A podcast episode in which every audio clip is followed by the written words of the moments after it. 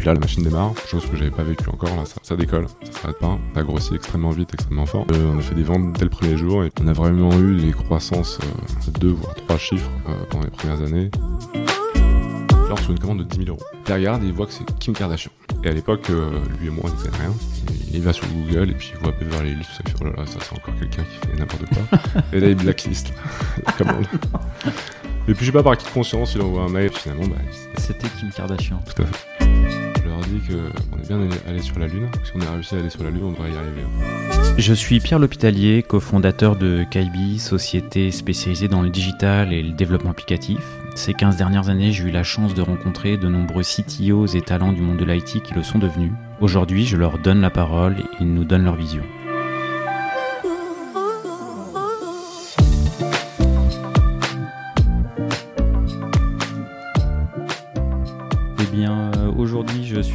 Compagnie de Alexandre Cognard, qui est le cofondateur et le CTO euh, de Ariani. Merci Alexandre d'avoir accepté euh, l'invitation et d'être venu euh, bah, jusqu'ici.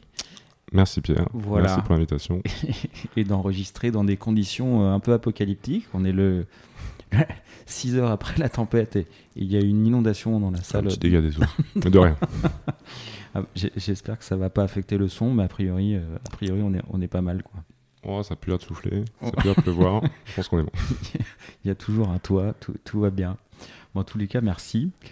Écoute, euh, eh ben, ce que je vais te demander, c'est peut-être de, de te présenter euh, rapidement euh, et euh, quelques étapes importantes de, de, ton parcours. Et ce qui, ce qui va, je pense, nous marquer, c'est que tu, tu as toujours été entrepreneur, en fait. Eh oui, j'ai eu cette chance. Alors, bah, j'ai 42 ans. j'ai deux enfants. Je viens de déménager à Montpellier. J'ai quitté la grisaille parisienne pour partir au soleil.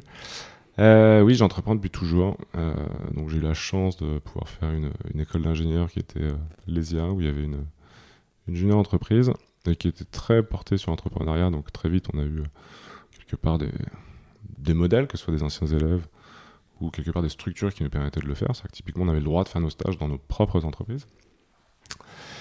Et euh, par ce biais-là, bah, il s'est trouvé que, par serendipité, j'ai pu rencontrer euh, des personnes qui ont voulu euh, entreprendre avec moi.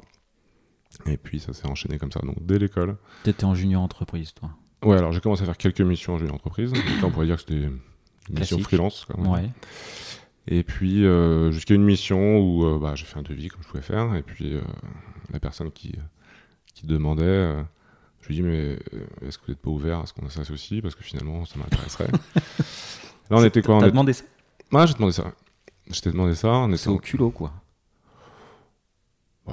Ouais, non, Il faut tenter les choses hein, dans la vie, si on obtient.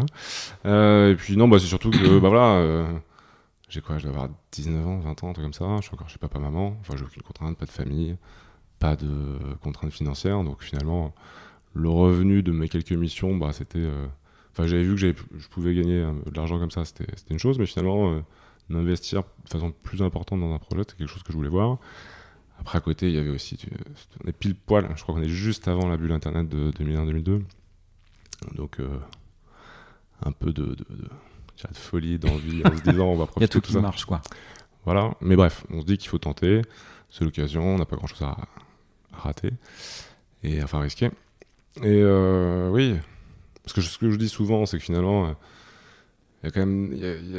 on peut entreprendre tout le temps dans sa vie, mais il y a quand même des moments où c'est plus ou moins facile. C'est-à-dire que quand on est habitué à un salaire, qu'on a des charges, qu'on a une famille, qu'on a des enfants, tout plaquer pour partir, ça peut être un peu compliqué, un peu risqué.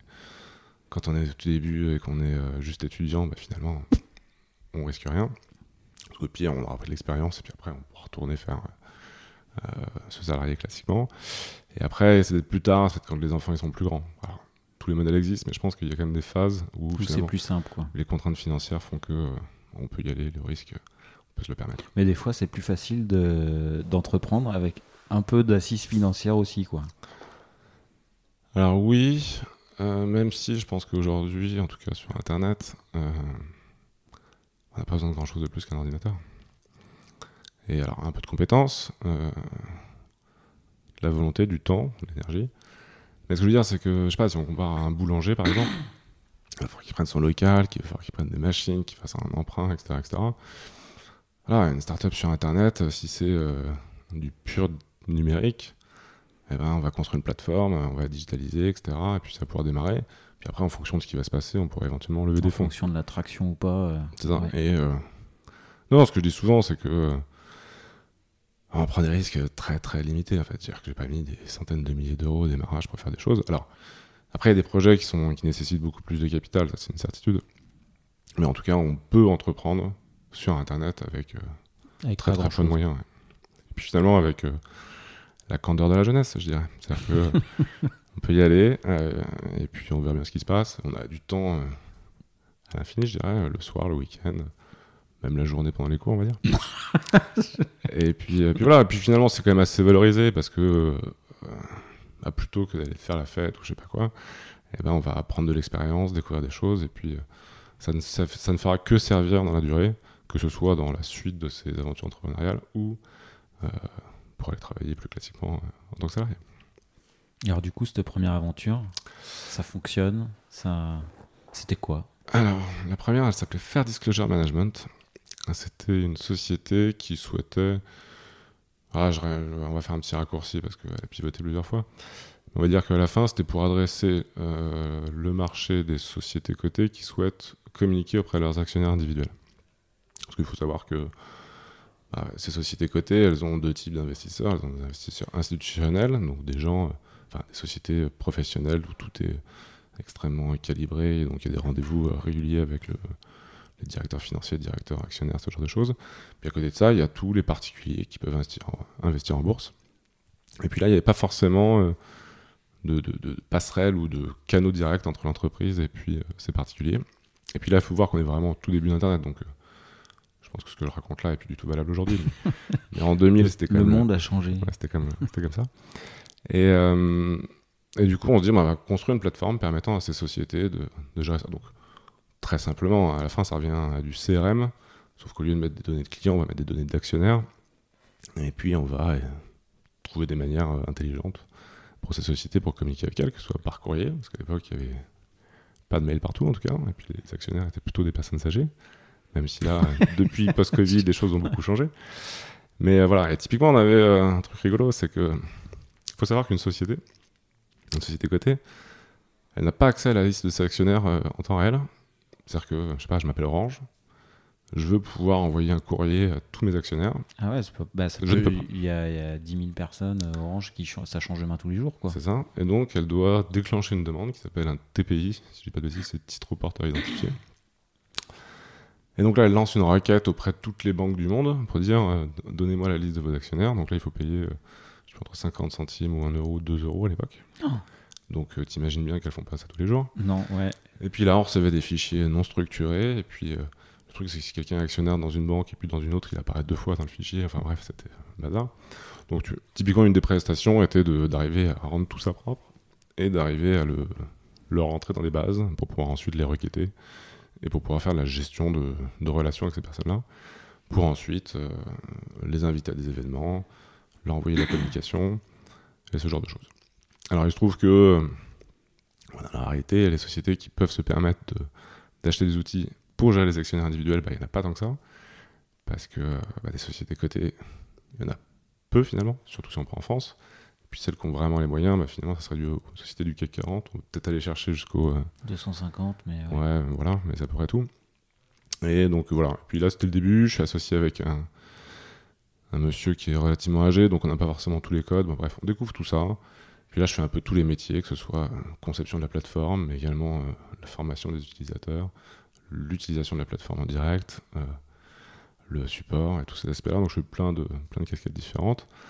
Je travaille euh, la journée, la nuit, en parallèle des cours, etc. Puis je mets mon costume et puis je vais dans les bâtiments à la défense à 19 ans pour essayer de vendre mes histoires. alors pour le coup, je ne m'occupais pas de la partie commerciale, mais voilà, une très bonne expérience. Tu venais quand même en avant-vente. Je venais en avant-vente et puis il fallait raconter tout ça. Et puis, on était vraiment au tout début, donc quelque part, euh, on appelait ça du. On appelait, on appelait même pas ça du SaaS à l'époque, mais c'était le modèle du SaaS, c'est-à-dire une plateforme sur Internet euh, qu'on louait et qui permettait d'accéder euh, à ces outils-là. Donc on était vraiment au tout début de tout ça. Et puis il faut imaginer que les, les services actionnaires et spécialement actionnaires individuels, c'était des, des, enfin, c'était des tout petits bouts de l'organisation. C'est-à-dire que c'était des équipes de une, deux ou trois personnes. Et du coup, euh, voilà, on venait pour leur proposer des outils supplémentaires. Et puis, ils découvraient tout ça. Quoi. Juste une petite aparté, euh, tu as dit je m'étais associé avec une personne euh, âgée. Bon, alors déjà, quand on a 19 ans, peut-être qu'âgé c'est 40, mais. non, pour le coup, il avait 55 ans. Et mais du coup, dans tes aventures ensuite, je pense que tu as, dû avoir des, associés qui étaient plutôt dans des tranches d'âge peut-être un peu plus identiques. ça, ça, ça a apporté quoi? Ça a amené quelle facilité, quelle difficulté C'est pas si fréquent d'entendre ça. Non, mais après, euh, bah déjà c'était l'opportunité, c'est-à-dire que euh, là c'était quelqu'un qui avait envie d'entreprendre euh, là-dedans, qui avait un ancien entrepreneur, qui avait du capital, qui avait des moyens pour pouvoir lancer cette aventure. Mais donc j'avais répondu dans le cadre de la junior entreprise et bah, quelque part, je me suis dit bah pourquoi pas complémentarité de talent entre quelqu'un qui a déjà toute une, une, carrière et puis une expérience, et puis moi qui suis finalement jeune et puis mais en même temps, euh, on va dire expert d'internet qui était euh, vraiment au balbutiement, donc euh, il n'y avait pas, pas d'expertise aujourd'hui, mais à ce moment-là, si on savait produire un, site dynamique ou une plateforme, finalement, on était déjà capable de le faire. Donc cette complémentarité, je me suis dit, tiens, bah, allons-y, on va voir ce que ça donne. Puis finalement, j'avais aucun recul sur ce que c'était que l'entrepreneuriat, qu'est-ce qu'il fallait faire, etc. C'était vraiment l'idée de faire une première aventure. voilà, et puis je me suis... De toute façon, je me disais que je, je, risquais rien du tout, il, il, se passerait ce qui se passerait. Voilà, et puis à ce moment-là, c'était là où on avait euh, des sociétés comme Multimania qui entraient en bourse et qui faisaient des multiples incroyables. Et puis euh, je me voyais déjà à la retraite, mais bon, c'est pas arrivé si je te parle aujourd'hui. Euh, mais voilà, donc voilà une première expérience.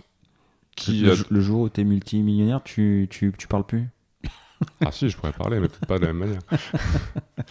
non, mais tu m'inviteras pas en tant que CTO ou ce genre de choses. en tant que rentier. on verra ça. Bon, on n'y est pas en tout cas. Euh, et puis si, justement, du coup, euh, un an après, euh, en fait, à l'époque, je faisais aussi beaucoup de jeux vidéo. J'ai aussi découvert que je ne serais jamais un, pro gamer. bon, j'étais bon sans être bon, et du coup, c'était pas une carrière qui allait pouvoir me porter. Et en même temps, c'était le début des LAN et ce genre de choses, donc j'avais une petite assoce dans ma vie natale à Royal Maison, et on faisait des, des LAN entre nous. Et puis, il commençait à y avoir des gros événements qui se produisaient en France. Et puis, on s'est dit, tiens, euh, organisons un, événement, un événement de ce type-là. Donc, on allait voir euh, la mairie. Est-ce que vous nous prêtez un gymnase? Est-ce que vous nous donnez un peu de sous? Oui, pas de problème. Donc, là, on a. Enfin, moi, j'ai pas compris, en fait. J'ai pas compris pourquoi ils nous offraient tout ça, mais on, a, sauté sur l'occasion. T'as dit d'accord. Et puis, on a organisé une énorme LAN de 400 personnes à Réveil. Et euh, pour le coup, on s'est dit on n'a jamais fait ça, on va quand même essayer de trouver des professionnels pour nous aider à, cadrer tout ça. On, a, trouve une entreprise qui nous aide à organiser, à monter le réseau, à organiser la compétition et, ce genre de choses. Et euh, j'ai trouvé que l'alchimie a bien prise, qu'ils avaient envie de, euh, on va dire, spin-off dans, leur entreprise. Et du coup, bah, on s'est associés ensemble. Et puis on a démarré une nouvelle, une nouvelle structure tous ensemble. Donc là, à l'époque, je suis quand même étudiant. C'est la première entreprise, la deuxième. Bref, j'ai pas beaucoup de temps euh, pour faire la fête et je suis très à travailler nuit et jour. Je sèche pas mal de cours. Je travaille le week-end. Et puis voilà, on se lance dans une entreprise d'organisation compétition e-sport sous forme de LAN, donc de grands rassemblements. Et à l'époque, alors peut-être pour les, plus anciens et ceux qui sont experts de jeux vidéo, il y avait un, grand événement qui s'appelait la LAN Arena. Nous, on était l'outsider qui s'appelait Pro Gamer Cup. Et c'était un, réseau de LAN partout en France. Euh, où on organisait des compétitions entre 200 et 400 personnes sur des jeux vidéo type euh, Counter-Strike, Quake et, Warcraft 3 à l'époque. Et puis euh, où toutes les équipes venaient gagner des points. Et puis on a fait une finale euh, au Parc des Princes qu'on avait privatisé pour l'occasion. Donc des très très bons souvenirs. Et moi je m'occupais de toute la partie technique, logicielle, on va dire. Non pas la partie réseau, là-dessus c'était plutôt un associé, mais vraiment construire tous les outils qui permettent de faire que tout ça soit fluide et que ça marche bien depuis l'inscription avant l'événement, l'arrivée des joueurs, l'inscription sur les différentes compétitions, les arbres et ce genre de choses pour que tout soit le plus fluide. Et mine de rien, c'était pas une mince affaire parce qu'il y avait beaucoup de gens qui organisaient ça de façon plus ou moins amateur et puis souvent ça, ça se terminait dans la nuit du dimanche au lundi à 4h du matin. Il faut bien imaginer que les gens qui traversent toute la France pour se retrouver à Marseille, travailler à Paris, et puis terminent dans une dimanche à lundi à 4h du matin, ça marche pas. Et donc nous, c'était, euh, enfin, l'objectif de faire les choses extrêmement carrées, donc ça marchait, ça marchait plutôt bien. Il se trouve que ça s'est arrêté un peu abruptement pour des questions, on va dire, euh, externes. C'est-à-dire que notre business model, c'était du marketing. C'est-à-dire que les sociétés, euh, type constructeurs de, matériel ou éditeurs de jeux vidéo, nous sponsorisaient. C'est-à-dire qu'on mettait des affiches, on les mettait, ils étaient affichés partout. Et c'était notre, notre modèle. Et donc, on été vu comme du mar- marketing alternatif. Donc, on va dire que ces acteurs-là, d'habitude, ils font la publicité euh, dans des magazines. Donc, c'est le truc classique. Et puis, euh, ils font quelques tentatives sur des choses un petit peu différentes. Et puis, pile poil, à ce moment-là, euh, Irak qui se déclare. Et puis, du coup, à ce moment-là, tous ces budgets-là sont gelés. Et du coup, là, À cause de quoi, tu dis? La guerre en Irak. C'est-à-dire que. euh, Ça a été un marqueur? Oui, mais comme euh, on a régulièrement, c'est-à-dire que euh, Covid, d'un coup, toutes les choses s'arrêtent. guerre en Ukraine, les, les choses se tendent. Voilà, c'est des choses comme ça. C'est-à-dire que l'économie s'arrête pas, mais c'est-à-dire que pour ces acteurs-là, euh, on était dans une case euh, marketing alternatif. Ouais, il n'y a plus de budget c'est sur les du premiers budgets qui marketing, sautent. euh. Premier budget qui saute. Et euh, du coup, on se retrouve là. mince, qu'est-ce qu'on fait? Puis bon, on a pivoté plusieurs fois. euh, on s'est transformé finalement en une agence événementielle technique et une web, agency. Euh, il se trouve que moi, j'ai pris la tête de la web agency. Et puis après quelques années, c'était longtemps, on a splitté les deux entreprises. Et puis je me suis retrouvé avec mon agence à voix, avec un de mes associés. Et puis l'agence événementielle technique, elle a continué, elle existe toujours, ça s'appelle Réseau Local. Et euh, moi, de notre côté, l'agence web, c'était RL Agency avec mon associé, euh, on va dire de toujours, Christian Georges, parce qu'on a entrepris plein de choses ensemble euh, après. Et, voilà. Donc finalement, de fil en aiguille, les choses continuent comme ça, et on se retrouve à entreprendre. Une fois qu'on est parti, qu'on a goûté à ça, on s'arrête plus comme. Et tu parles de Christian Georges, t'as- tu as entrepris euh, la page suivante avec lui? Donc il nous a rejoint un réseau local. C'est avec lui que j'ai. euh, on a coupé l'entreprise en deux. Et euh, avec lui, on a monté Real Agency, donc une agence web qu'on a incubée dans mon appartement pour qu'on repartait à zéro, etc. Donc on a fait tout ça. Et là, donc on faisait des, des, sites web, la plupart du temps des sites e-commerce un peu particuliers. C'est-à-dire qu'il commençait à y avoir des, frameworks permettant, type PrestaShop ou différents frameworks type Magento qui permettaient de fabriquer des, des solutions e-commerce. Mais dès que euh, il y avait des demandes un peu particulières, ça marchait plus bien. On avait développé un framework e-commerce euh, très versatile et euh, on récupérait des demandes assez originales de, de- de sites e-commerce. Donc on en a développé un certain nombre. Euh, Original, comme, comme quoi Tu as des exemples? Ouais, j'ai des exemples. Alors, on en avait un. C'était quelqu'un qui avait pris des terres, euh, terres agricoles, hein, euh, très bien choisies, avec une implémentation particulière pour pouvoir mettre des chênes truffiers. Donc, il faut savoir que la truffe, normalement, c'est quelque chose qui ne se cultive pas. Et donc, il avait trouvé des gens à l'INRIA, etc., pour trouver le bon endroit, euh, pour pouvoir mycorhizer les chênes, etc. etc.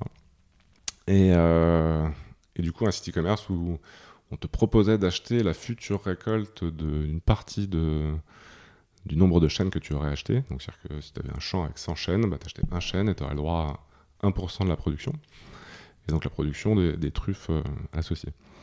Et donc, euh, il y avait un concept de, en fonction de quel millésime tu achetais, tu allais avoir plus ou moins de.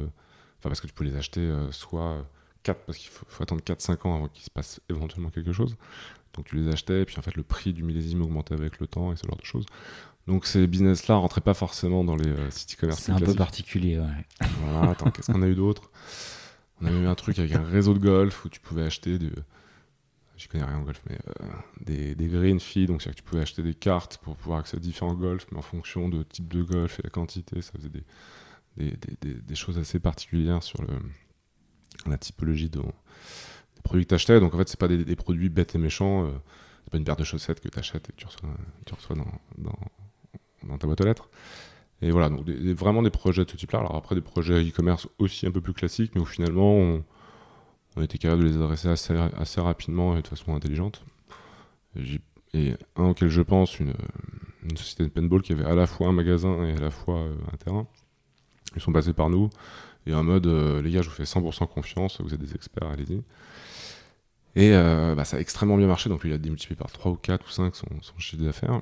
Et du coup, je me suis dit, mince, euh, les gens qui ont un business, quand on leur fait euh, une plateforme internet qui marche bien, bah, euh, ça peut faire des étincelles. Et là, je me suis dit, mais Est-ce qu'on va faire ça toute, la, toute notre vie, d'être les maçons pour les autres? Et j'avais vraiment envie d'entreprendre pour moi, donc je parle à mon associé, il me dit ah, T'es sûr Attends, on est bien là où on est, ça marche bien, etc. non, mais vas-y, prenons un peu plus de risques et, et ce genre de choses. Et puis c'était euh, également l'époque de, euh, je sais pas, Twitter, Facebook, il levait des fonds dans tous les sens. Et puis je sais pas, c'était, il y avait un côté qui m'attirait là-dedans de d'avoir des moyens pour faire bah, je sais pas, des, business qui sont euh, transformants, qui sont mondiaux et qui transforment la société en fait. Et mais pas, il n'y avait pas forcément le, le thème, mais c'était plutôt de se dire, on va faire quelque chose qui impacte le monde. Il me fait OK, allons-y. Donc là, on se fait une liste d'idées. Donc on avait, je sais pas, 10, 15, 20, 30 idées. On en parle autour de nous. Et en fait, on se dit qu'on est on n'a pas les épaules pour faire ça tout seul. C'est-à-dire que. euh, Vous aviez de 30 idées. Enfin, ouais, les idées, c'était pas ce qui manquait, quoi. oh, je pense que les idées, c'est pas très dur à trouver. Enfin, je- souvent, il y a des gens qui veulent pas parler de leurs idées, etc. C'est Euh, bien de les tester quand même. hein. Ah oui, oui, oui, bien sûr, bien sûr. Mais ce que je veux dire, c'est que euh, il y a des gens qui vont dire non, je peux pas te parler de mon, mon idée de business, que tu vas me la voler, etc. Enfin, dans la réalité, euh, les gens, ils sont tous très occupés, donc euh, ils n'ont pas le temps de s'amuser à copier les idées des autres, premièrement. Et deuxièmement, euh, entre une idée et la façon dont tu vas l'exécuter, il va y avoir mille manières de le faire.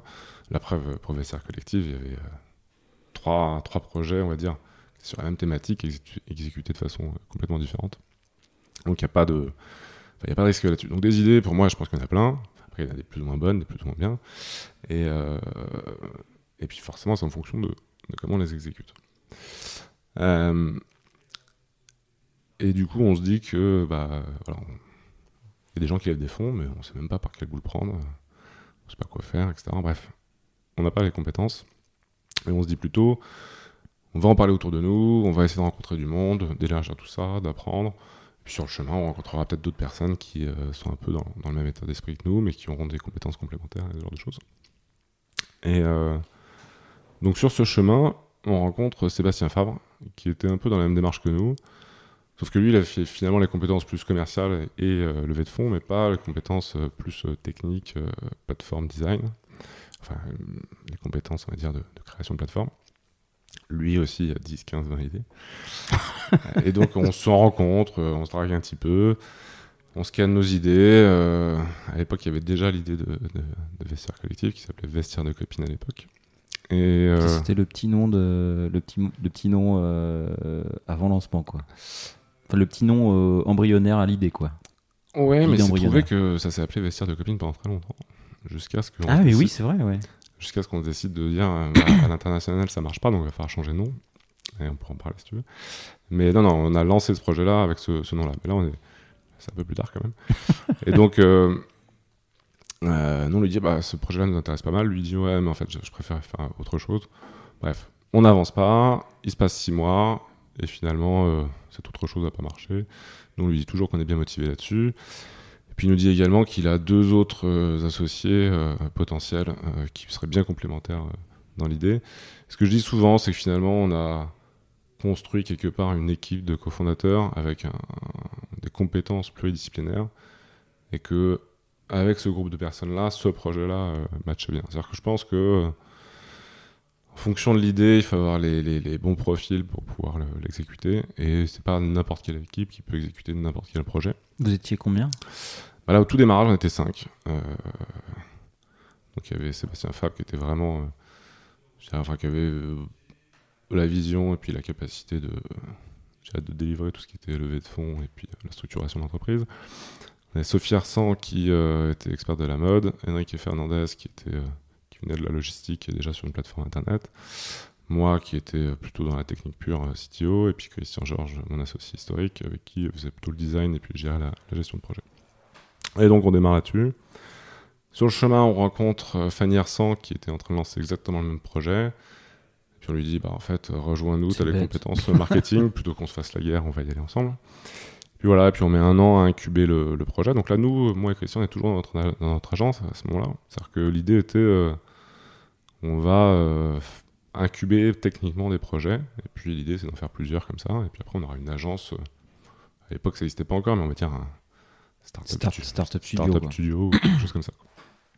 Euh, ça démarre. Donc là, nous, on travaille encore part-time entre nos clients euh, rémunérés classiquement et, euh, vestiaire de copine à, l'époque. Les choses démarrent.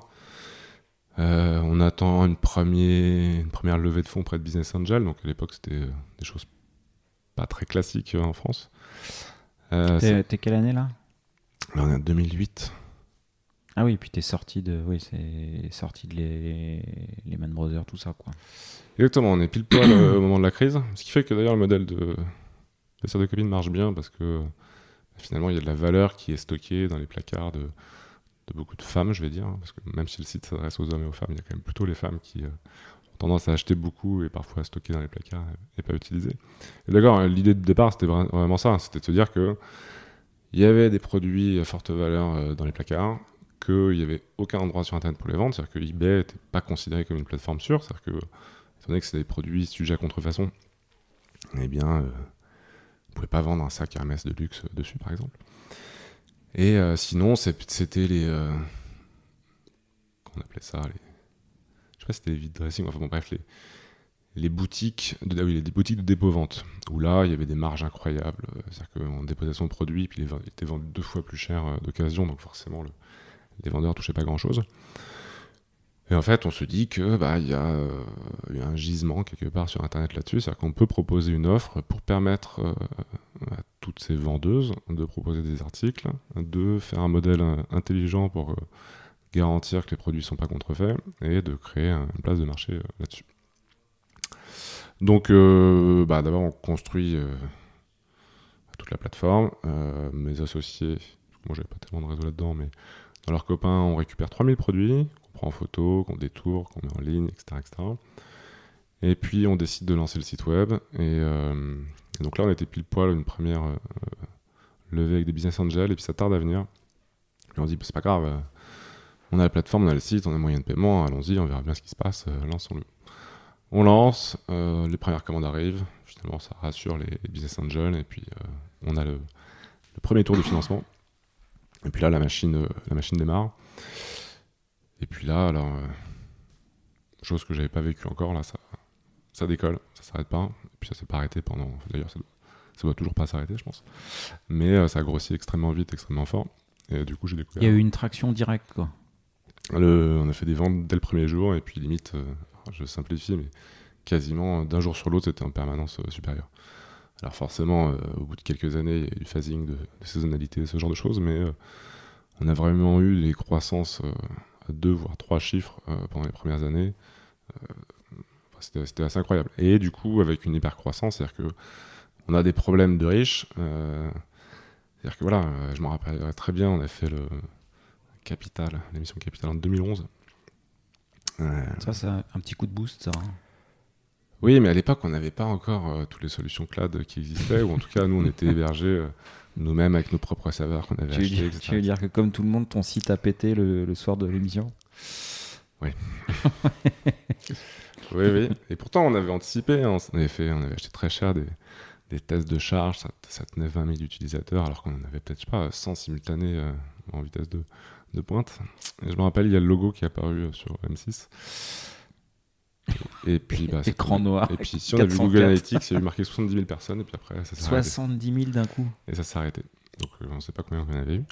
Après, euh, on avait quand même un peu euh, préparé les choses, c'est-à-dire qu'on avait prévu un fallback, c'est-à-dire que si le site explosait, bah, ça tombait sur un site statique bête et méchant où il y avait vraiment zéro technique derrière, pas de PHP, rien du tout, qui nous permettait de collecter des mails.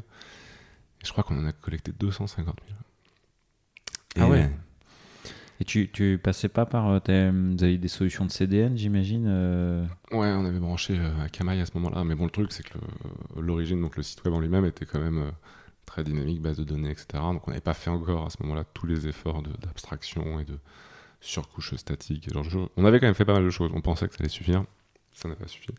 Pendant longtemps, euh, Capital était considéré comme tueuse de, de sites internet, ça marchait pas mal.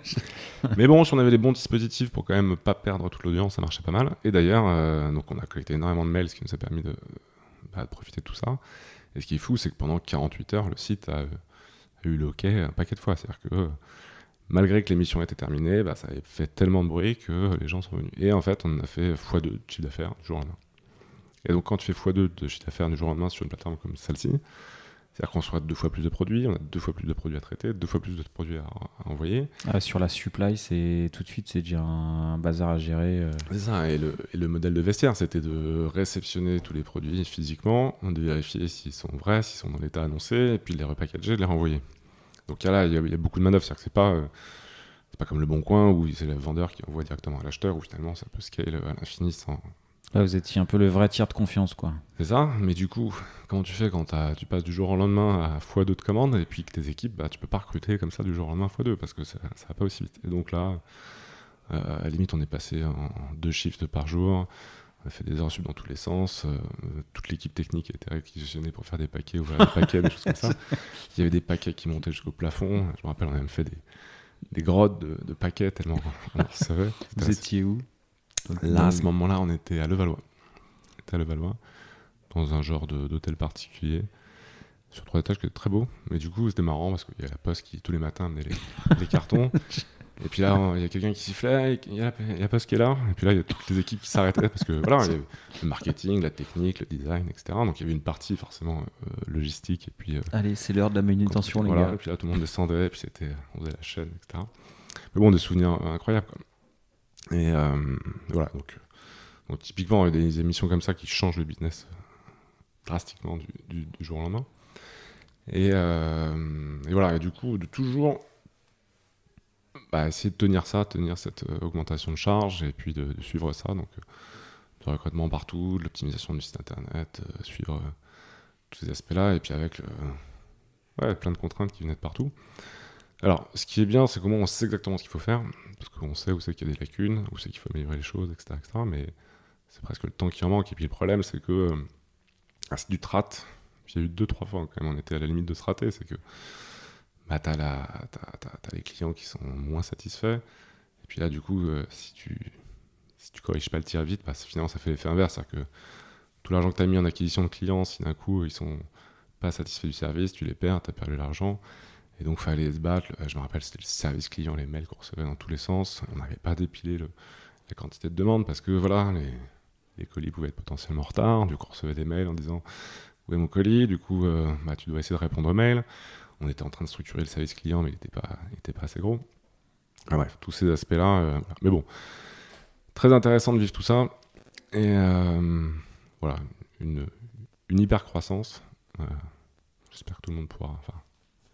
Je vous invite à essayer de vivre ça. Malheureusement, on le, le choisit pas toujours, hein, ça nous tombe dessus. Hein. Et toi, ton rôle, dans, ton rôle euh, dans ce monde d'hypercroissance, parce que c'est toi la casquette technique euh, de l'équipe, euh, co-founder, CTO. En du jour au lendemain, tu fais x2 sur tes équipes. Enfin, tu, des problèmes d'organisation, de scaling, de, bon, des, des, problèmes techniques sur les infras organisé Alors bon, déjà, on peut pas forcément euh, doubler les équipes du jour au lendemain. Déjà, tout simplement parce qu'on recrute pas comme ça du jour au lendemain, euh, fois deux. Parce que bon, euh, faire quand même très attention à comment on recrute et qui on recrute parce qu'il faut, faut, que ça matche bien. Après, c'est pas forcément au niveau de la technique, c'était pas forcément une quantité de personnes.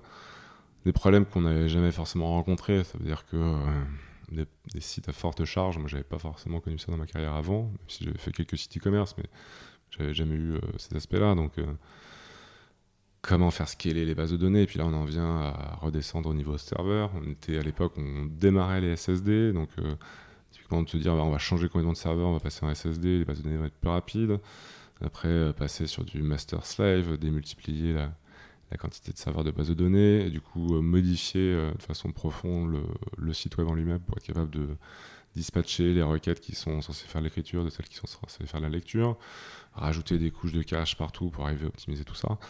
Donc des, choses hyper intéressantes techniquement, mais sur lequel il n'y avait pas forcément beaucoup de littérature à l'époque et pas forcément beaucoup de bonnes pratiques. Tout était très nouveau, donc euh, il fallait euh, creuser, euh, essayer de comprendre comment les autres faisaient. Je me rappelle qu'il y avait le, quoi, le blog de, Etsy, je pense, à l'époque, un blog technique qui partageait quand même pas mal d'informations. Mais bref, c'était aller plus loin que les choses classiques et puis un peu euh, démonter les, les principes bêtes et méchants de, du développement ou euh, très structuré où finalement il fallait euh, arriver à découper, faire des choses par partie, beaucoup de, de, contenu statique sur lequel on raccrochait du contenu dynamique, d'arriver à faire des, des, choses malines, tout en ayant en plus des problématiques internationales, parce qu'on commençait à partir à l'international, donc on découvre ce que c'est que, servir du contenu à l'autre bout de la planète. Et est-ce qu'on démultiplie les infras, est-ce qu'on en met à différents endroits de la planète? Puis là, on se pose des questions de comment on va répliquer les bases de données choses comme ça. Donc euh, plein, plein, de plein de problématiques techniques euh, très intéressantes. Et au-delà de tout ça, euh, parce qu'il y avait quand même d'investir beaucoup de processus internes. Alors déjà, nous, quand on a démarré, il y avait, avait rien. C'est-à-dire qu'il y avait juste le front, on va dire, puis un back-office le plus simple possible. Tout simplement parce qu'on ne savait pas comment les process allaient se faire, dans le sens où le modèle de vestiaire, c'était, euh, enfin, c'est toujours ça, peut-être ça a un peu évolué, mais à l'époque, c'était euh, des gens proposent des produits. Là, on a une équipe de modération qui est là pour dire si oui, on accepte les produits. Si oui, ils sont mis en ligne. À ce moment-là, euh, juste avant d'être mis en ligne, on envoie les photos, enfin les détours. Donc là, on avait des gens en interne qui les détouraient. Donc ça, c'était au début, parce qu'après, il a fallu trouver des, manières de scaler. donc on a trouvé plutôt des, des entreprises à l'international pour pouvoir avoir plus de cadence. Euh, les mettre en ligne, des gens les achètent. À ce moment-là, euh, le vendeur envoie son produit chez nous. Là, on a des gens qui vont ouvrir les paquets, d'autres qui vont vérifier si c'est euh, vrai ou un faux, d'autres qui vont vérifier si l'état correspond à, l'annonce, et ensuite le renvoyer. Et donc, quand on dit tout ça, déjà, quand on démarre le. C'est facile de détecter si c'est un vrai ou un faux Enfin, j'imagine que dans certains cas, c'est sur certains produits, ça, ça, se voit assez vite, mais euh, sur d'autres. Euh, ouais, moi, je sais toujours pas le faire, je pense. Euh, non, c'était des vraies compétences. Pour le coup, on a recruté des gens qui étaient experts, qui étaient dans les maisons de vente et ce genre de choses. Non, il y a des contrefaçons qui sont extrêmement bien faites. Et du coup, il faut, faut des, vraies compétences. Il se trouve qu'on en avait finalement pas tant que ça, tout simplement parce que, bah, comme le modèle était affiché en gros, en large sur le site, les gens qui voulaient vendre des contrefaçons, ils passaient pas tellement euh, par chez nous. Mais on était obligé de faire ça. Euh, et après, finalement, c'était même, au-delà de ça, c'était l'État. C'est-à-dire que. Euh, ouais, bon, ça, l'État. oui, mais c'est-à-dire qu'il y a un vrai travail manuel et très complexe de, de, logistique inverse. D'ailleurs, je me rappelle quand on a démarré, on s'est dit, mais passons par un logisticien. donc, on a appelé des logisticiens on ce qu'on voulait faire, c'est pas possible ce qu'on voulait faire. Nous, on stocke des produits en gros, euh, ils sont tous pareils, et puis après, il y a des gens qui vont piocher dedans, ils les mettent dans des boîtes, et puis ils les envoient. Vous voulez faire des choses unitairement, etc., et puis euh, rajouter du contrôle, euh, contrôle d'état au milieu, c'est pas possible. Donc, piqué avec un peu d'orgueil, on s'est dit, c'est pas grave, on va le faire tout en interne, donc là, on a construit tous ces outils-là. Donc tout ça pour dire qu'il y avait beaucoup, beaucoup, beaucoup de, de, parties hors, euh, je dirais, site internet public qui était là pour euh, faire fonctionner la plateforme.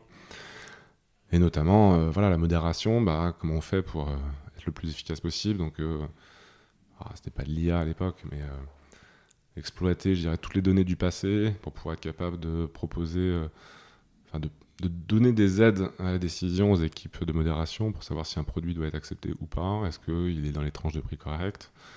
Typiquement, les photos est-ce qu'elles sont de suffisamment bonne qualité pour être retraitées et être détourées? Donc là, des, pas mal d'outils qui, qui euh, qu'on avait branchés. Il y avait du refus d'objets automatisés, quoi. C'est ça, on avait maximisé tout ça, ou plutôt on donnait des outils d'aide à la décision à nos équipes.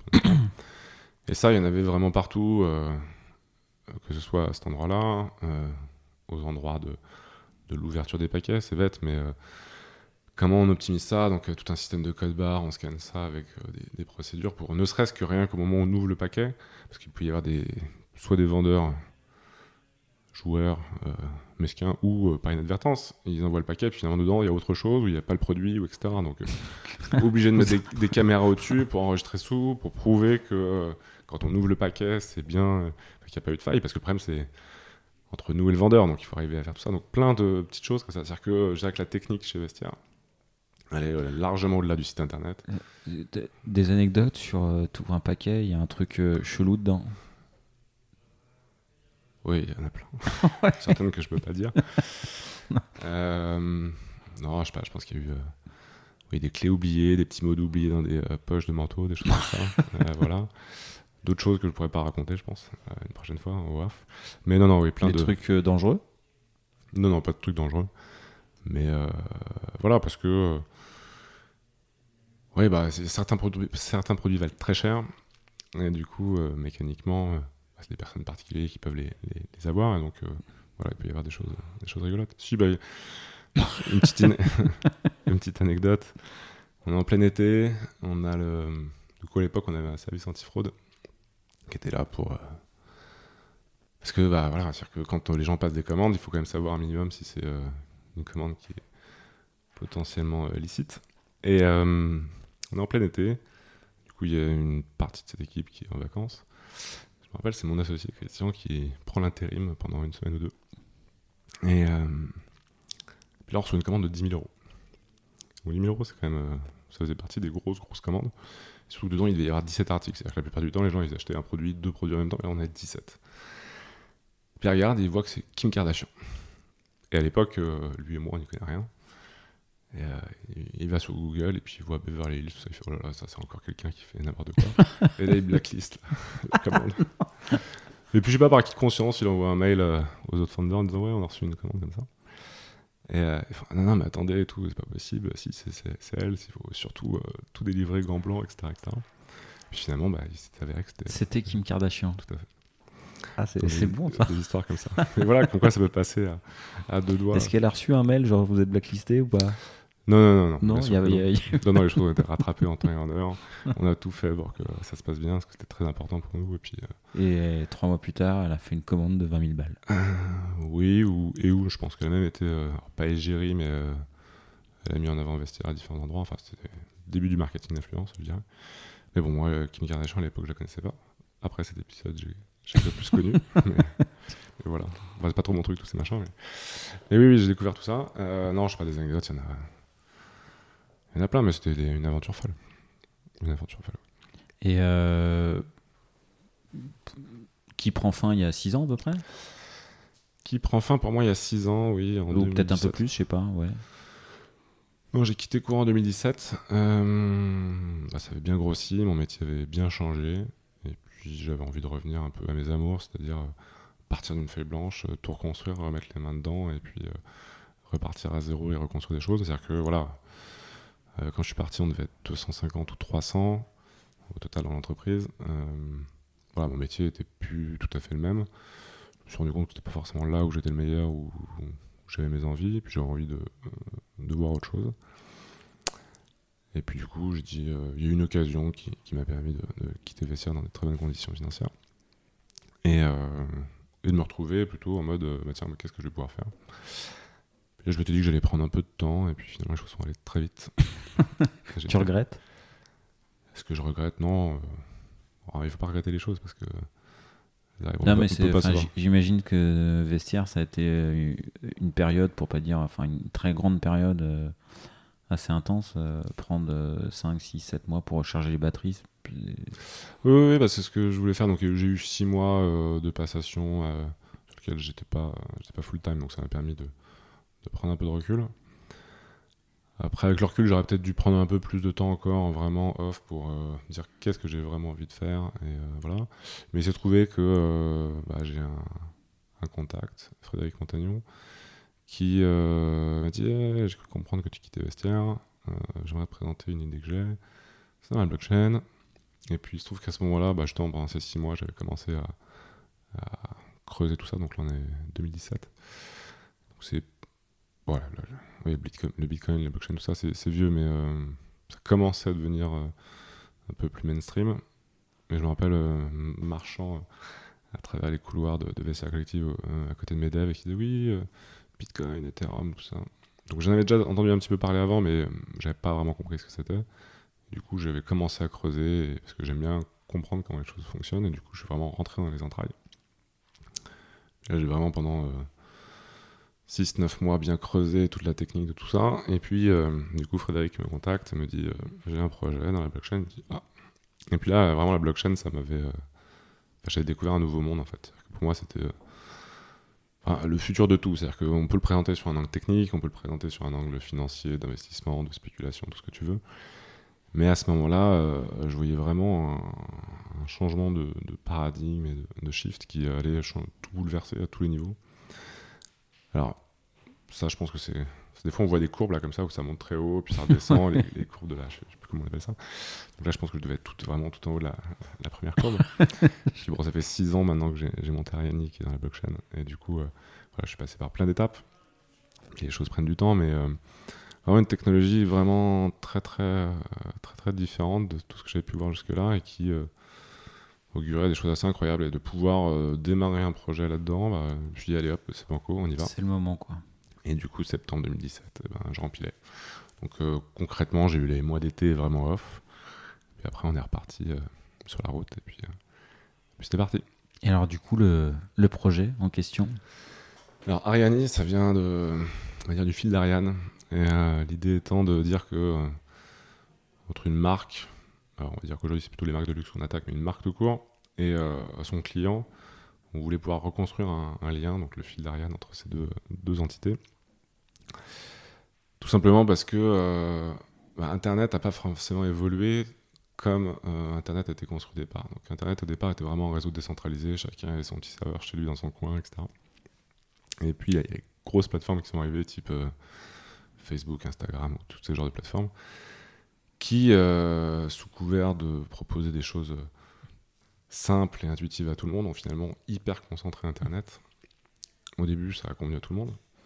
Sauf qu'à la fin, on s'est rendu compte que les marques qui ont sauté là-dedans se sont rendu compte que les communautés qu'elles avaient pu construire, bah, finalement, elles devaient euh, payer un péage pour pouvoir échanger avec ces personnes. C'est-à-dire que on a beau avoir construit sa page Facebook de telle ou telle marque, on a payé pour avoir des likes, puis ensuite on doit payer pour que les publications soient visibles. Et du coup, finalement, on a donné les clés euh, à ces grosses plateformes. Et on n'a plus aucun lien avec, euh, avec nos clients. Donc euh, il y a bien sûr les CRM, les emails et tout ça, mais tout ça, ça a changé. Et du coup, on se dit que la blockchain est une bonne manière de pouvoir recréer ce lien entre les marques et leurs clients sous la forme d'un passeport digital qui va être émis. à l'époque, c'est des NFT, mais bon, en 2017, euh, ce mot-là n'est pas encore très connu. Maintenant, les gens le connaissent un peu plus, pas forcément pour les bonnes raisons. Mais euh, voilà, on se dit que euh, ce standard de NFT qui fonctionne sur les blockchains sur lesquelles on tourne des smart contracts, permettre aux marques d'émettre un actif digital. Alors, nous, on a décidé que ce soit la plupart du temps associé à un produit physique et qui puisse servir de preuve de propriété, preuve d'authenticité, de carnet d'entretien, tous ces aspects-là, donc euh, permettre de connecter un, produit physique mais qui n'est pas connecté, donc une montre de luxe, un sac à main, ce genre de choses, qui sont des produits complètement inertes, de pouvoir leur ajouter des, fonctionnalités euh, digitales et, nu- et numériques. Et euh, du coup, ces sociétés vont pouvoir émettre euh, ces actifs et donc vont distribuer de la donnée auprès de leurs euh, clients, de leurs utilisateurs, et ensuite pouvoir créer ce lien et du coup pouvoir rentrer en contact avec ces personnes-là, tout en étant extrêmement respectueux de la vie privée. Par défaut, quelqu'un peut obtenir ce- cet actif numérique sans fournir aucune information. Il le met dans son wallet euh, cryptographique et euh, la marque sait juste que quelqu'un possède euh, le, le passeport Telle montre. digital de telle montre en fait. Euh, grâce à ça, il peut lui envoyer de l'information. La personne peut, à chaque fois qu'elle va faire un entretien, le- l'enregistrer de façon indélébile sur la blockchain et du coup construire un carnet d'entretien pour le jour où elle souhaite le revendre, avoir plus de, valeur et montrer qu'elle a pris soin de son objet. Le jour où elle le revend, de pouvoir le transférer. Et donc la marque, elle a accès à l'information supplémentaire qu'elle n'avait pas avant. C'est-à-dire que euh, quelqu'un qui achetait par exemple une Breitling dans une boutique, quand elle décide de le revendre sur tel ou tel site ou même de, de gré à gré, bah, Breitling n'en sait rien en fait. Et du coup, elle a accès. euh, enfin, Bre- Breitling, il y a des, on va dire des possesseurs de Breitling qui n'ont eu, qui sont jamais rentrés dans une boutique Breitling de leur vie, et qui du coup, Breitling ne peut pas euh, communiquer avec eux. Alors on n'est pas en train de dire que c'est là pour euh, les bombarder de, de- d'opérations marketing ou tout ça, mais de créer un lien fort parce que finalement, quand on achète ce type de produit, on est quelque part, euh, on achète au-delà du produit, on achète l'expérience de marque et tout, ce qui va avec. Et l'idée, c'était de pouvoir faire la continuité de tout ça et puis proposer tout ça. Et avant, ces produits-là étaient accompagnés d'un, papier, tout ce qui est le plus falsifiable, on va dire. Et du coup, la blockchain, les NFT étaient une bonne solution pour, pour répondre à ça. Et donc, on s'est lancé là-dedans. Et du coup, il faut savoir que euh, du coup, la blockchain, c'est quand même euh, assez particulier à plein de niveaux. euh, on va dire déjà techniquement. C'est que dans notre cas, c'est des smart contracts Et euh, ces fameux smart contracts, une fois qu'ils sont déployés sur la blockchain, on peut pas les modifier. Et c'est d'ailleurs euh, l'intérêt, c'est-à-dire que, Pas falsifiable. ouais. c'est-à-dire que si je peux modifier le code demain et qui fait que je peux modifier le, le fonctionnement du système, bah, tu peux pas avoir confiance dedans. C'est-à-dire que, euh, jusque-là, c'est- si je reprends l'exemple de vestiaire collective, bah, quelque part, je peux changer les règles du jeu en cours de, en cours de route.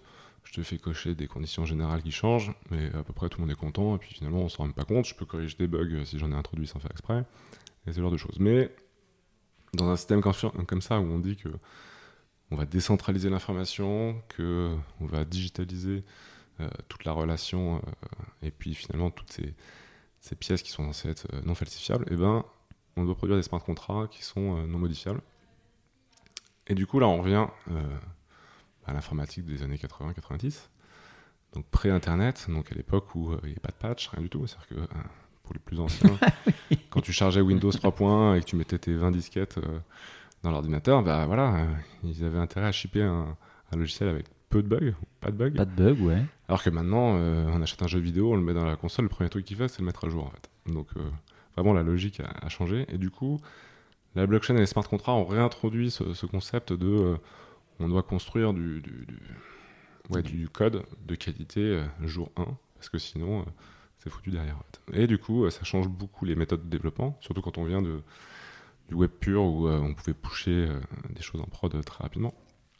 Et euh, du coup, eh ben, obligé de construire euh, beaucoup de choses en bêta au départ, de bien tester dans tous les sens, de faire passer des audits avant euh, de mettre en production, et puis euh, de s'assurer que tous les use cases sont, couverts, ou en tout cas, dans ce cas-là, fabriquer des mécanismes qui nous permettent de construire par-dessus a posteriori, tout en sachant que ce sera T'as as dû changer tes méthodes de travail, tes méthodes de testing, tes méthodes de euh, sondage, de, enfin, tes règles de gestion de code euh, dans ce nouveau business. Ah oui, on n'a pas Ça- pu mettre quelque chose en prod, donc on a démarré en. On s'est tapé dans la main en 2017. Et notre, euh, donc, euh, la base de notre système, c'est le, le protocole Argani. Donc, c'est une base de smart contract qui nous permet de- d'émettre des NFT pour le compte de marque, de le distribuer, et puis d'ajouter toutes les fonctionnalités que j'ai pu citer, notamment les événements et l'envoi de messages. Et on l'a mis en ligne en production, la version 1, en juin 2019. Donc, il s'est passé euh, deux, Deux ans. ans, ouais. Alors, je suis pas en train de dire qu'on a passé deux ans à faire ça, mais euh, dire, la première année, on s'est euh, toute la phase de financement. À l'époque, on a fait une ICO. Pour ceux qui connaissent pas, c'était d'émettre euh, une crypto-monnaie en échange de financement. Pourquoi? Parce que nous, dans notre système, ce qu'on avait dit, c'est que notre protocole sera autonome. Pour l'utiliser, il faudra dépenser la crypto-monnaie qu'on aura émise, qui s'appelle l'ARIA 20. Et euh, ce qui garantit quelque part une indépendance, c'est-à-dire que demain, même si on disparaît. Vous avez développé votre propre crypto? Oui, alors développer une, crypto- une crypto, c'est pas très compliqué. hein, Dans la réalité, euh, Ouais. émettre euh, une crypto sur euh, le réseau Ethereum, ça se fait réellement en quelques minutes, surtout de nos jours. Après, c'est plutôt toutes les règles qui vont autour, donc ce qu'on appelle la token economy, donc quelles sont les règles de fonctionnement de cette monnaie, à quoi elle sert et comment elle peut fonctionner, puis après toutes les règles, je dirais légales, parce que quand on a démarré, c'était euh, complètement le Far West. Alors on essaie de faire les choses euh, très proprement, on a trouvé les bons endroits pour, euh, pour traiter tout ça, on s'est fait accompagner avec euh, les bons conseils, mais voilà, donc la première année c'était vraiment la phase de... À l'époque, ces projets euh, crypto, enfin, toujours le cas, la rédaction d'un white paper pour expliquer euh, finalement toute notre vision et comment on allait réaliser tout ça. On allait partir en roadshow auprès de, bah, de personnes qui sont qui ont des crypto-monnaies, qui croient et qui ont envie d'investir. Donc un an de... Un petit... Ouais, quasiment un an où tour du monde, on va dans plein d'événements, on va présenter ce qu'on fait, etc. pour euh, essayer de convaincre un maximum de personnes. Alors, on est en 2018, pour ceux qui s'y connaissent, euh, on est un peu dans la phase descente, euh, la valorisation des cryptos, donc finalement on est arrivé un peu tard pour le... Pour faire les le- levées de fonds Ouais, mais bon, on a pu faire ce qu'il fallait pour nous, finalement nous, nous permettre de démarrer.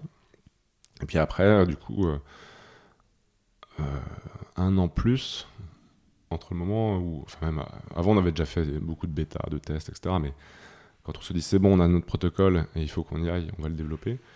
Un an pour arriver à le transformer en quelque chose de concret et où on est sûr de pouvoir le, mettre en ligne.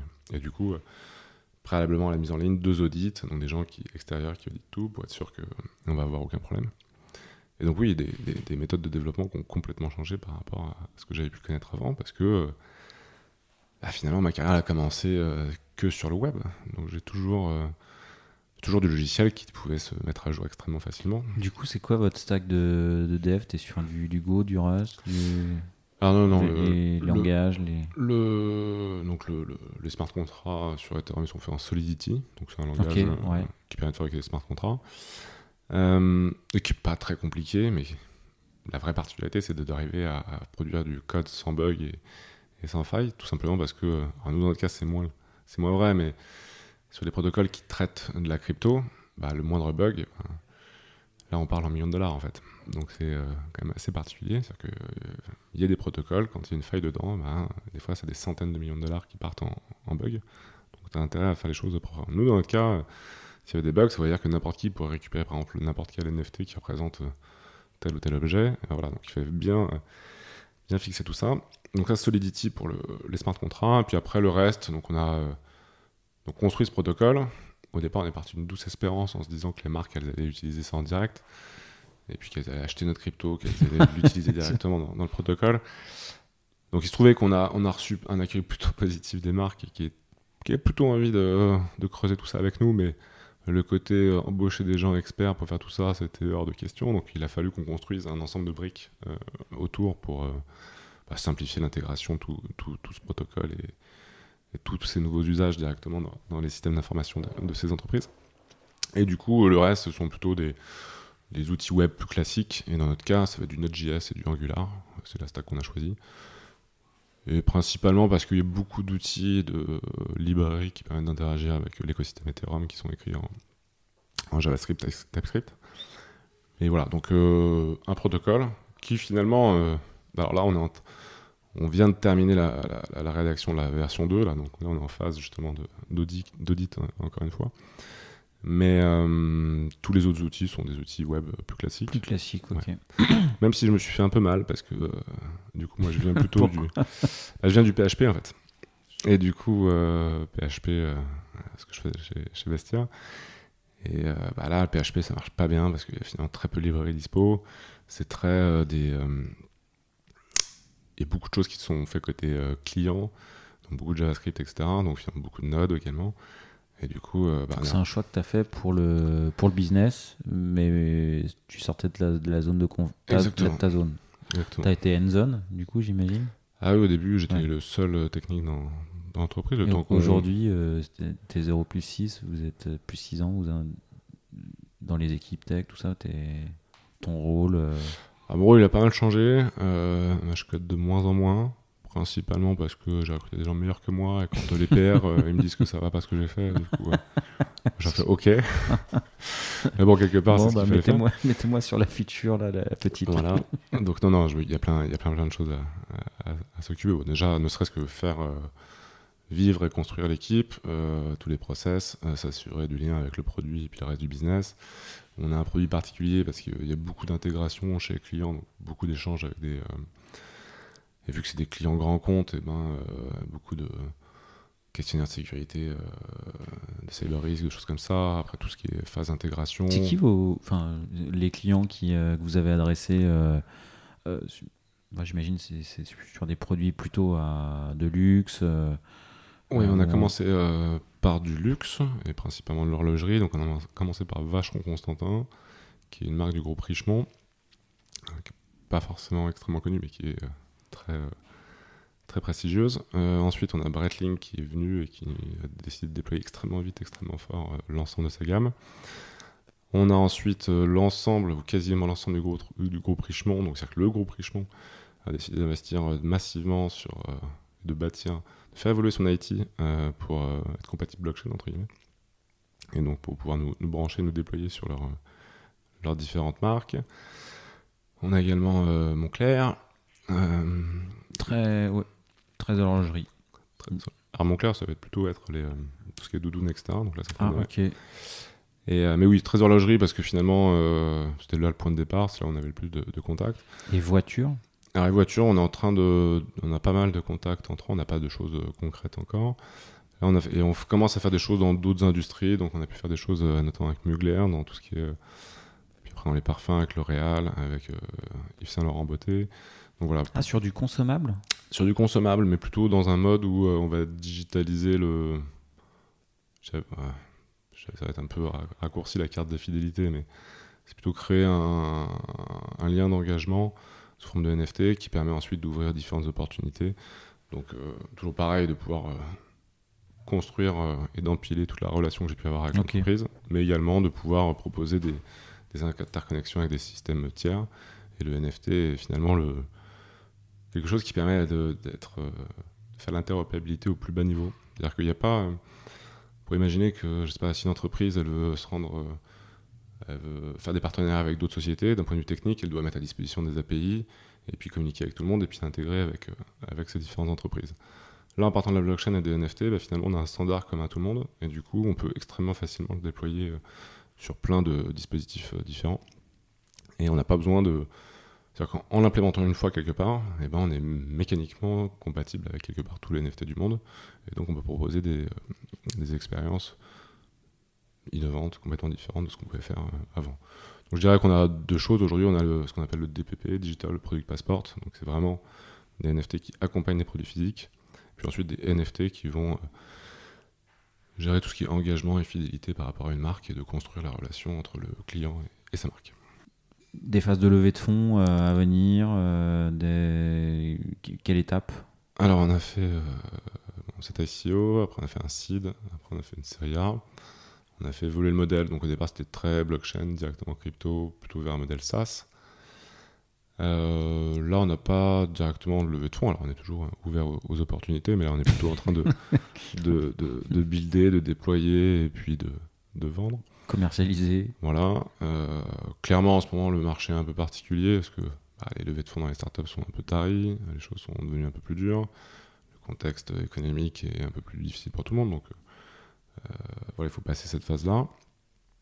Après, on est en train de, quelque part, inventer une nouvelle catégorie de produits, de nouveaux usages. Donc, euh, il y a beaucoup d'éducation à faire. Euh, les temps de décision euh, sont longs, mais euh, on va dans la bonne direction. Et puis là, c'est plutôt de démontrer que ce qu'on a pu faire dans le luxe, on peut vraiment le déployer dans d'autres industries. Donc là, on est en train de montrer différents cas d'usage dans d'autres euh, sociétés. Donc, dans ce qui est dans, dans le vin, typiquement, dans tout ce qui est euh, Ah appliance. ouais Parce que justement, dans le vin, il y a. euh, bah, les vignerons n'ont aucun lien avec leurs clients la plupart du temps. C'est-à-dire que tu vas acheter ton vin de façon extrêmement intermédiaire.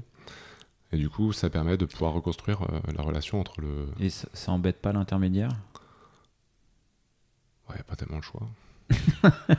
non, non, ce que je veux dire, c'est que. bah, De toute façon, quand tu achètes une bouteille quelque part, euh, c'est le domaine, et puis euh, rien ne t'empêche d'aller au domaine pour aller acheter tes bouteilles directement. Donc, Ouais. Voilà, c'est plutôt de donner des manières supplémentaires, de créer un lien. Et euh, non, non, ça, ah, ça dépend. On est en train de démarrer tout ça, donc j'ai pas encore de T'as conclusion. pas de pas conclusion et encore de de... conclusion. Euh, je pourrais dire qu'il y a des endroits où euh, ils vont nous dire Oh là là, on a déjà, notre métier c'est de faire du vin c'est déjà pas mal, et puis on n'a pas, on n'a pas le temps de s'occuper de tout ça. donc euh, il y a déjà eu quelques réponses comme ça, il y a d'autres endroits où ils sont très très intéressés. Donc voilà, ça, tout ça c'est des, déjà des expérimentations pour commencer à voir comment notre produit peut, peut se déployer ailleurs en fait. Je dirais que la particularité c'est que les, beaucoup de projets blockchain qui, qui restent au sein de la blockchain, c'est-à-dire c'est la blockchain pour la blockchain, euh, la crypto pour la crypto, et, puis fabriquer des, des choses qui restent au sein d'un écosystème. Nous, dans notre cas, on essaie d'appliquer ça au monde réel. Et donc, c'est vraiment ça le, le- le challenge, c'est d'arriver à mettre ça à disposition dans les mains d'utilisateurs qui n'y connaissaient rien, et d'arriver à faire l'abstraction maximum de tout ça, tout en permettant aux gens qui sont experts ou qui s'y connaissent de pouvoir euh, se rendre compte que c'est vrai, que c'est la vraie blockchain derrière, etc. Donc, il fallait arriver à, à mettre à disposition ces différents euh, interfaces, outils permettant de donner le, le choix à tous les utilisateurs de, de pouvoir expérimenter ça de la, de la meilleure façon. Puis si, si tu extrapoles, ça, peut s'appliquer à tous les produits en fait. euh. Alors ça peut s'appliquer à tous les produits. Je sais pas encore si sur ton paquet de Figolu, tu as un intérêt de le faire. Même si on y, a, on y a pensé. Mais oui, oui, il y a plein de, on peut imaginer plein d'usages plein d'usages divers et variés. Typiquement, si ça vous intéresse, on, on s'était amusé à faire une, une vidéo où euh, j'ai une Tesla et puis on s'était amusé à, à faire un NFT qui représentait ma Tesla et qui derrière, en- en- au sein de ce NFT, tu as un bouton qui te permettait d'ouvrir la voiture et de la démarrer en fait. Donc l'idée Ah était ouais? de dire que euh, D'accord, ok. bah, ce NFT, je te le transfère. Et puis, du coup, euh, que je C'est les transmets, clés, quoi. Voilà, ça, je transmets les clés de la voiture. Et euh, tu peux en faire ce que tu veux. Donc, c'est pour montrer euh, des usages qui, ont- qui peuvent apparaître grâce à cette technologie qu'on ne pouvait pas faire avant. en fait. Et donc, avec tout ça, il y a plein, plein de choses à, à construire. Après, euh, ça reste long. Et du coup, la grande particularité, c'est qu'on est sur vraiment, ouais, on essaie d'appliquer cette technologie vraiment au monde réel, ce qui n'est pas encore le cas. C'est-à-dire qu'il y a eu beaucoup de buzz partout, tout le monde a entendu parler de la blockchain des NFT, tout le monde l'a vu la plupart du temps pour des NFT qui prennent beaucoup de valeur et on ne sait pas trop pourquoi. Voilà, nous on est là depuis 6 ans, à essayer de bâtir des choses euh, concrètes dans le monde réel, et euh, voilà, ça prend du temps. Euh, il faut qu'on éduque tout le monde. Euh, rien à voir. Je, rebondis sur un truc que tu as dit au tout début. tu as dit euh, 42 ans, euh, tout ça. euh, et j'habite Montpellier, euh, je viens de déménager. Ariani, euh, c'est Day One euh, culture euh, full remote ou, euh, tu as déménagé et tu viens régulièrement à Paris voilà, j'imagine que ce déménagement, ça a un impact organisationnel dans ton temps de travail ou, pas d'ailleurs? Alors, pas tant que ça. Alors, on peut pas dire qu'on est full remote depuis jour 1, mais il se trouve que mes associés, quand on a démarré, il y en a certains qui étaient à New York, d'autres en Belgique, d'autres euh, en Suisse. Donc, déjà, on était quand même assez euh, décentralisé Ouais. comme, euh, Comme la blockchain. comme associé, c'est ça. Alors après, on a pris, on a commencé par prendre des petits bureaux euh, à Paris. Et là, à l'époque, on avait, avait 4-5 employés. J'avais deux, deux, deux leads dans mon équipe. Enfin, on était trois dans l'équipe technique. Et le Covid a éclaté. Et du coup, là, on est tous partis se réfugier à différents endroits. Et puis, euh, bon, c'est tout ce qui s'est passé, les différents confinements, etc., etc. Et puis finalement, on était suffisamment petits, suffisamment déjà à faire beaucoup de visio dans tous les sens. Là, la, la phase Covid, euh, finalement, c'est très bien passé au niveau euh, bah, travail Communication, quotidien. Ouais, voilà. équipe. C'est ça. Et du coup, quand on est revenu, on s'est dit, bah, continuons comme ça, ça marche bien. Et puis surtout, ça nous ouvre des portes. C'est-à-dire que bah, on peut recruter n'importe où. C'est-à-dire qu'on n'est pas limité à notre zone géographique. Et puis on s'est dit, euh, allons-y. Aujourd'hui, je dirais qu'on est full remote par défaut. On a quand même des bureaux à Paris. Donc il y a des Parisiens qui viennent tous les jours au bureau. Moi, mon équipe technique, elle est. euh, bah, on se voit pas. Enfin, on se voit pas. on se voit pas tous les jours. C'est-à-dire qu'on se voit en gros une fois par mois. Mais euh, oui, on travaille tous à distance avec des outils. euh, on a mis très vite Discord, par exemple. Donc tous les jours, on est connecté sur Discord en permanence. On peut les taper sur l'épaule du, du collègue, etc. Et du coup, pour l'instant, ça marche plutôt bien. Alors, c'est très différent du monde au bureau. Parfois, euh, on regrette de ne pas pouvoir aller boire une bière le soir avec euh, les collègues, mais euh, ça apporte une latitude dans le travail au quotidien qui est quand même très, appréciable. On a pu recruter des gens partout en France. Et voilà, régulièrement on se retrouve et puis ça marche bien. Jusque-là, ça marche bien. Ok, et tu. Ouais, t'as- en gros, euh, quand le Covid éclate, t'as pas de gros legacy organisationnel, quoi. Ça, ça, fait la- ça facilite les choses, quoi. Tu, toute l'équipe se connaît bien, sou- bien soudée. La confiance est là, vous êtes euh, 3, 4, 4, 5. Pas ouais, de... c'est ça, on a tous les associés, mais en, en termes d'employés, ouais, on doit avoir 5 employés, un truc comme ça. Donc on est une toute petite structure à ce moment-là. Et euh, non, moi l'inquiétude c'est plutôt est-ce que l'onboarding, du coup, pour la suite, les nouveaux? Oui, alors euh, on a euh, onboardé, bah là pour le coup on faisait plutôt des jours où euh, voilà, on faisait trois jours euh, sur site à Paris, tout le monde venait, et puis euh, on permettait d'onboarder les gens concrètement, histoire qu'on se connaisse quand même, montrer vraiment concrètement la plateforme, enfin un onboarding classique dans Ouais. une entreprise avec des bureaux, mais, mais voilà, et après chacun repart, et puis des sessions comme ça. Après régulièrement on fait des séminaires, enfin des sessions où on va se retrouver, de réflexion, même de travail classique. euh, on va essayer de, d'être plus physiquement sur place. Mais après, euh, le, le- à distance, enfin, je pense que ce qui est compliqué, c'est faire le mix. Parce que le mix, quand tu as une partie des gens qui sont sur site tout le temps, une partie des gens qui sont à distance, les réunions, ça devient un bazar parce qu'il y en a trois qui sont. euh, T'as plus tout le monde qui a le même niveau d'info, en vrai. T'as Ouais, ceux, qui sont là pour les discussions de machine à café et ceux qui n'y sont pas. C'est ça, et donc il y a un- il y a- ça crée un décalage, et du coup, en... quand on est tous à distance, euh, ça ne se produit pas. Alors après, euh, il faut arriver à reproduire ces conditions de machine à café, etc. C'est pas toujours facile, donc on a dû trouver di- différents rituels pour, pour faire ça. Vous avez des rituels euh, machine à café à distance? Ouais, ouais. Oui, oui, c'est-à-dire que euh, on est dans le Discord, on a un endroit, on a un channel machine à café, et puis euh, quand euh, on se met là-dedans, c'est-à-dire qu'on est en mode entre guillemets un peu off, et puis qu'on boit son café, et puis voilà, les autres peuvent se retrouver là. Euh, on peut se retrouver le midi pour manger, pour discuter de tout et de rien. On organise des sessions. ça marche? Ça marche, ouais. Vous faites des déjeuners ensemble euh, Ouais, à distance, ouais. à distance, À quoi. distance. On fait aussi euh, tout ce qui est BBL, ce qu'on appelle ça Bank Bad Lunch, donc c'est un peu la même chose, mais où finalement on va venir avec un thème précis et quelqu'un qui va présenter quelque chose, que ce soit en rapport directement avec l'entreprise ou qui n'a aucun rapport. L'idée étant de continuer de construire une culture, de partager des euh, passions, partager des, des échanges et que les gens puissent euh, se connaître. Du jeu vidéo aussi. Et du, du coup, ça, ça demande de l'énergie d'entretenir euh, cette culture du euh, vas-y, on se prend un café euh, ensemble, mais dans le disque, dans le ou de bouffer ensemble à distance, ou est-ce que en fait c'est hyper naturel, enfin ça se fait naturellement, ou est-ce que Non, non, non, il faut quand même. ça s'entretient Ça s'entretient beaucoup, il faut être à l'écoute de tous les signaux faibles, parce que, euh, comme tu disais, on n'a pas euh, tous les, toutes les discussions off, elles sont pas là, donc euh, il faut arriver à les reproduire, d'être capable de se rendre compte que l'information elle circule moins bien, donc passer beaucoup plus de temps à écrire les choses pour être de les diffuser, mettre en place pas mal de rituels posés pour qu'ils existent, pour compenser des choses qu'on n'a pas quand on est sur site en fait. Donc non, non, il faut faire attention à tout ça. Quand l'organisation grossit, euh, c'est d'autant plus compliqué parce que bah, tout le monde n'est pas apte à faire ça, donc il faut faire euh, hyper gaffe à, est-ce que les gens ont- sont capables de faire ça comme ça Parce que bah, voilà, on n'a plus quelqu'un dans un bureau et puis on peut voir ce qu'il fait pour voir si. Il faut être sûr, faut, avoir, euh, faut donner beaucoup de confiance, euh, de suivre tout ça, mettre en place des nouveaux rituels. Euh, non, non, c'est très différent. Et attention, je vais pas le cacher, on perd des choses quand même sur le chemin, donc il y a beaucoup d'avantages, il y a quelques inconvénients. Voilà, ne serait-ce que euh, bah, il n'y a pas l'acte de retrouver ses collègues tous les jours au bureau, euh, de se serrer la main, d'échanger des choses, d'avoir tout le. Oui, la, la petite bière qui n'était pas prévue Ah, ça, euh, ouais. fin de journée. euh. Donc ça, on l'a plus. Mais après, on a d'autres choses. Donc euh, les sessions de pair programming sont beaucoup plus efficaces que quand on est euh, l'un à côté de l'autre sur son écran euh, euh, en physique finalement, parce que euh, voilà, on a chacun son écran, c'est partagé, etc.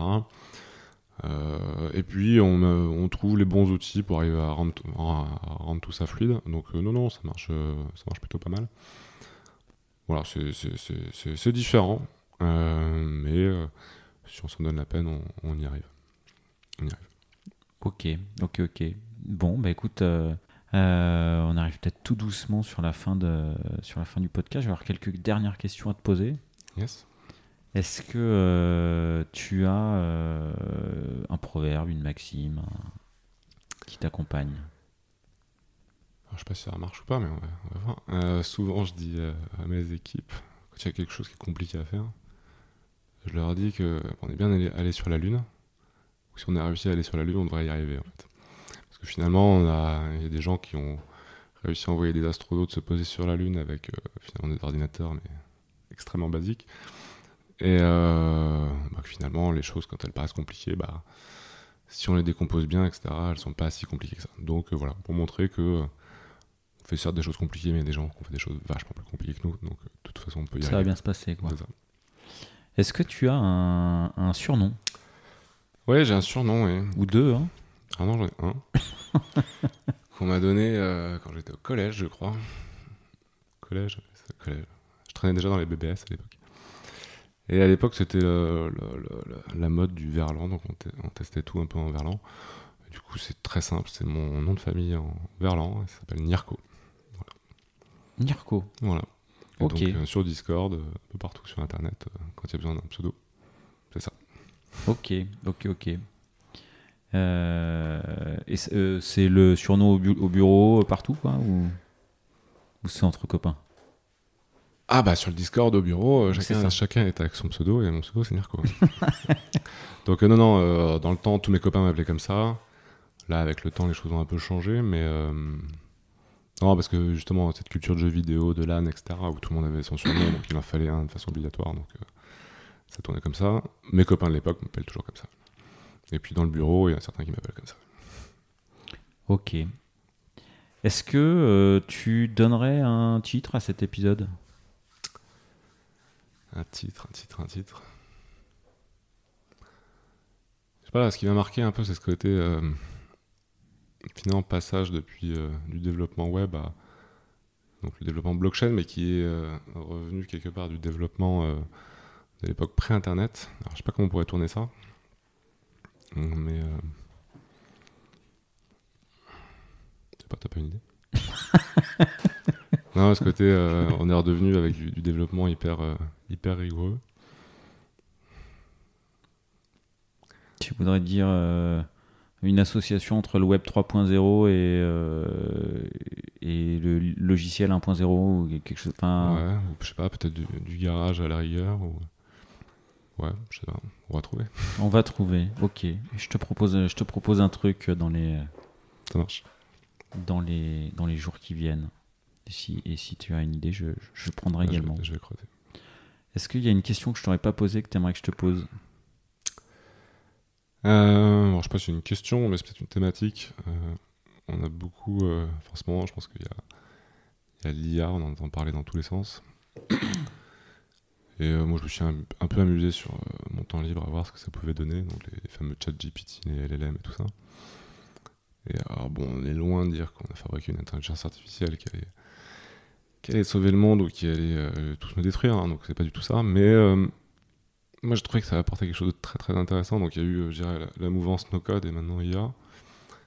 Et j'invite tout le monde, en tout cas ceux qui ont envie de démarrer des projets et qui sont parfois limités par la technique, bah, de poser leurs questions à ChatGPT, notamment le 4. Parce que c'est. Enfin, vous verrez, vous êtes quand même capable de construire. Enfin, il est capable de vous aider à construire des choses assez incroyables. Donc, j'ai fait quelques essais pour voir. Et on peut quand même aller très, très, très loin sans compétences techniques euh, et construire des vraies applications, des vraies plateformes grâce à notre ami euh, ChatGPT. Et donc, je trouve que ça ouvre un domaine des possibles assez incroyable parce que euh, bah, les barrières à l'entrée, elles ont Diminuer fortement. Ouais, depuis 20 ans, tout est devenu extrêmement plus accessible. Mais là, encore plus. Quoi. Au point que je m'interroge presque sur l'avenir des développeurs, ou en tout cas, j'ai peur qu'il moins de recrutement de développeurs juniors parce que ça puisse être compensé par, euh, par ce genre d'IA. Et en même temps, s'il n'y a plus de développeurs juniors, il n'y aura plus de développeurs seniors. Donc c'est embêtant. Mais euh, voilà, ce que je veux dire, c'est que euh, ceux qui sont en train de- d'entreprendre ou de faire des projets, Ils peuvent c'est- poker Ouais, moins. essayer de faire des choses. Ouais, j'ai même au-delà de poker, c'est-à-dire qu'on peut aller au MVP, aux même première version, avec ce genre d'outils. Et ça fait des choses incroyables. Incroyable. Enfin, je pensais pas, je pensais pas qu'on allait voir ça. Je pense que ça arrivait plus tôt que. plutôt prévu. Et euh, enfin, j'ai toujours Et été toi qui as été- émerveillé. toi qui as été en, qui a, une activité, une boîte euh, web agency, euh, la- l'activité des web agencies justement euh, en danger à cause de ces technos-là, ou ils l'utiliseront comme outil pour Non, non, je pense que bah, ça dépend ce qu'on entend par travail de web agency. C'est ce que je pense que le, le travail de web agency a déjà euh, évolué de façon incroyable entre euh, il y a 20 ans et aujourd'hui. C'est-à-dire qu'aujourd'hui, une web agency, euh, je pense que c'est une société qui sait très bien utiliser des outils, des outils no-code pour produire des sites internet, alors qu'il y a 20 ans, il fallait tout coder il fallait les faire. ouais. à la main. Donc non, je dirais plutôt que elles vont utiliser les outils qui existent aujourd'hui et s'y adapter pour pouvoir l'utiliser de la meilleure manière. Mais comme euh, des développeurs, enfin, je pense qu'il serait bête de ne pas utiliser les outils d'aujourd'hui pour euh, faire de l'assistance au développement. C'est-à-dire que euh, mes développeurs utilisent aujourd'hui euh, ces outils, enfin ChatGPT, Copilot, tout ce genre de choses pour les aider au quotidien, parce que ça fait une aide supplémentaire, un regard extérieur. Alors, faut le prendre avec ce que c'est. C'est-à-dire que ça fait pas toujours des choses parfaites, c'est des choses qu'il faut être capable de prendre avec du recul pour voir ça, mais ça permet de d'accélérer, de gagner du temps à des endroits qui sont fastidieux à coder. Donc pour les web agencies, je dirais euh, non, ça peut. Pas Je pense, forcément que, de changement quoi. je pense que le travail du web agency, c'est d'abord de prendre un besoin client, de le triturer, et puis de savoir comment arriver à le ressortir pour que ça fasse euh, euh, qu'un client soit satisfait en fait. Et après au milieu, il y a différents outils qui sont utilisés. Avant, il y avait du Photoshop, il y avait euh, du Dreamweaver, il y avait euh, du Notepad, il y avait tout ça. Au fur et à mesure, les outils ont évolué. C'est un nouvel outil dans la panoplie qui permet de produire des nouvelles choses, mais euh, il n'y a pas de raison que ça change. Aujourd'hui, euh, il y a 20 ans, on pouvait utiliser Dreamweaver pour fabriquer son site internet, mais il y avait quand même des web agencies, et puis aujourd'hui, il y a des choses comme euh, Wix ou je sais pas quelle autre plateforme qui permettent de fabriquer des sites internet. Et pourtant, il y a toujours des professionnels qui sont là pour le faire, tout simplement parce qu'il y a une question de temps, de compétences pour pouvoir réaliser tout ça. Comme tu pourrais fabriquer ta maison tout seul, et puis tu peux passer par un architecte et puis des maçons pour le faire. C'est juste que je pense que le métier a évolué Et va et continuer. va continuer d'évoluer. T'as le temps d'une dernière question Bien sûr. Bah, est-ce que t'as le temps d'une bière après l'épisode Euh, ouais, rapide. Eh bah, bah c'est parti. Ça marche. Merci beaucoup. Merci à toi.